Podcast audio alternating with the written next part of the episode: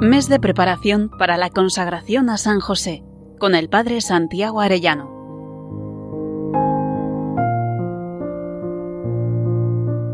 Muy queridos oyentes, dentro de 25 días nos consagraremos a San José. Qué alegría saber que al unirnos a Él nos unimos de un modo especial también a la Santísima Virgen María, su esposa, y junto con ellos podemos ser más perfectamente consagrados al corazón de Cristo. Vamos a meditar hoy el texto del Evangelio de San Lucas 1.26. El ángel fue enviado a una doncella desposada con un varón cuyo nombre era José. Desposada quiere decir prometida en matrimonio, pero que no cohabitaban. Por eso la Virgen dirá al ángel, no conozco varón. Es el modo de decir que no tiene relaciones sexuales con ningún varón, porque se ha comprometido con José a un matrimonio virginal. Antes de ese matrimonio hubo un noviazgo y un conocimiento mutuo. La pregunta es, ¿cómo supieron José y María que estaban destinados el uno para el otro? El padre Cafarel dice que según todas las apariencias José y María habrían pasado su infancia y juventud en Nazaret, y esta proximidad les habría permitido conocerse. María, como toda joven israelita, gozaba de bastante libertad. Podía cuidar los rebaños, ir a buscar agua a la fuente, hacer visitas o espigar en los campos detrás de los segadores. Nada impedía, pues, encontrarse con José, lo mismo que con los otros jóvenes.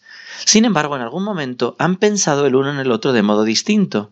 En algún momento se han enamorado. Hemos de evitar dos tentaciones. La primera, calcar los sentimientos de dos jóvenes cualesquiera que se atraen mutuamente. No hay que olvidar que María y José son seres extraordinarios por su santidad, entregados totalmente al Señor, y cuyo amor sólo podría surgir de esta luz. Hay que apartar de ellos totalmente la impureza y el engaño. La otra tentación sería sustraerlos de la condición humana y negar que entre ellos hubiera podido haber y nacer un amor auténtico. Esto no es así. Entre estos dos seres nacerá el amor humano, el amor más grande que haya florecido nunca en esta tierra. Normalmente se va en la relación del amor humano al amor de Dios. Aquí el orden es inverso. Es Dios el primer conocido y Él despierta en cada uno el amor hacia el otro. Helen Mongin, en su precioso libro Santos del Ordinario, nos explica a propósito del conocimiento y noviazgo de Luis Martín y Celia Guerin, los padres santos de Santa Teresita del Niño Jesús. Dice así, Celia solo tenía al mismo Espíritu Santo para aconsejarla. Fue casualmente que Celia se cruza con Luis por primera vez. No solo le impresiona vivamente su buena presencia, sino que además, además, en aquel puente una voz interior le confirma, es este el que he preparado para ti. Los dos jóvenes se conocen en abril y enseguida se aman. Su compromiso se fija rápidamente, se prometen y con el visto bueno del sacerdote que les prepara para el matrimonio, deciden casarse en julio de ese mismo año. Fíjense, queridos oyentes, si este aviso, este aviso sobrenatural ocurre a Santa Celia, ¿cuánto más no ocurriría a la Santísima Virgen? ¿Cómo sería la confirmación que ella tuvo para saber que era José el destinado para ella? La beata mística Ana Catalina Emmerich cuenta que María tenía catorce años y debía salir pronto del templo, junto con otras siete jóvenes. El sumo sacerdote presentó unas ramas a los asistentes, ordenando que cada uno de ellos la marcara con su nombre, y la tuviera en la mano durante la oración y el sacrificio. Cuando hubieran hecho esto, las ramas fueron tomadas nuevamente de sus manos y colocadas en un altar delante del Santo de los Santos. Obedeciendo las órdenes del sumo sacerdote, acudió José a Jerusalén y se presentó en el templo. Mientras oraban y ofrecían sacrificio, pusiéronle también en las manos una vara, y en el momento en que él se disponía a dejarla sobre el altar, delante del Santo de los Santos, brotó de la vara una flor blanca semejante a una azucena. Así se supo que este era el hombre designado por Dios. María lo aceptó humildemente, sabiendo que Dios todo lo podía, puesto que él había recibido su voto de pertenecer solo a él. Hasta aquí esta mística. María vio sin duda en aquella flor blanca el signo sobrenatural de quien estaba destinado a ser su esposo virginal. Pero podemos imaginar cómo irían después hablando poco a poco de sus llamadas respectivas y dedicarían tiempo a la oración. Ellos se confían, callan y oran. José no se cansa de mirar a María y María de mirar a José. Han renunciado a la entrega carnal, pero no a la dulzura de la presencia física y a la comunión de proyectos.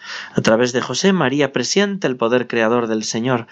El sentido profundo de una laboriosa actividad. José, a través de María, ve reflejada la inmensa ternura divina y el valor de la contemplación y la entrega. Se complementan y cada uno aporta al otro.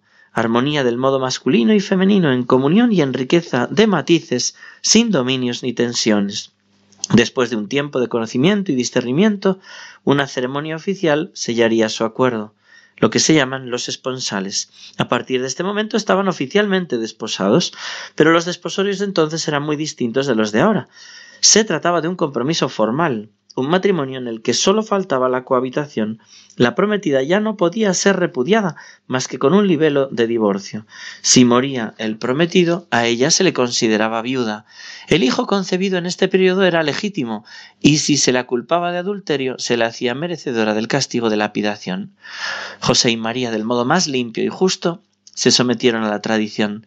Se sentían felices porque la comunidad había reconocido el lazo con el que Dios los unía, pero más por pertenecerse el uno al otro. Cuánto bien puede hacernos, queridos oyentes, considerar este noviazgo, tan lleno de bondad, ternura y pureza. Son el modelo de todo noviazgo. Aprender a amar así. Hemos de pedirle a San José que cuide el camino de los noviazgos, en primer lugar, haciendo que se conozcan los novios.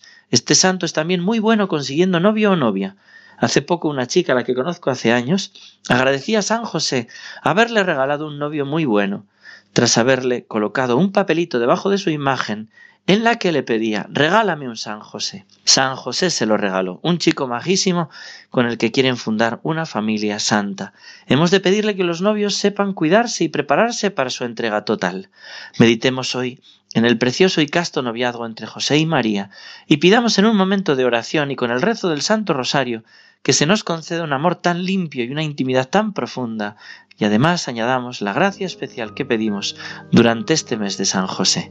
San José, esposo de la Virgen María, Padre y custodio de la Sagrada Familia, celestial patriarca del pueblo de Dios, ruega por nosotros. Que Dios os bendiga a todos, queridos oyentes, y hasta mañana si Dios quiere.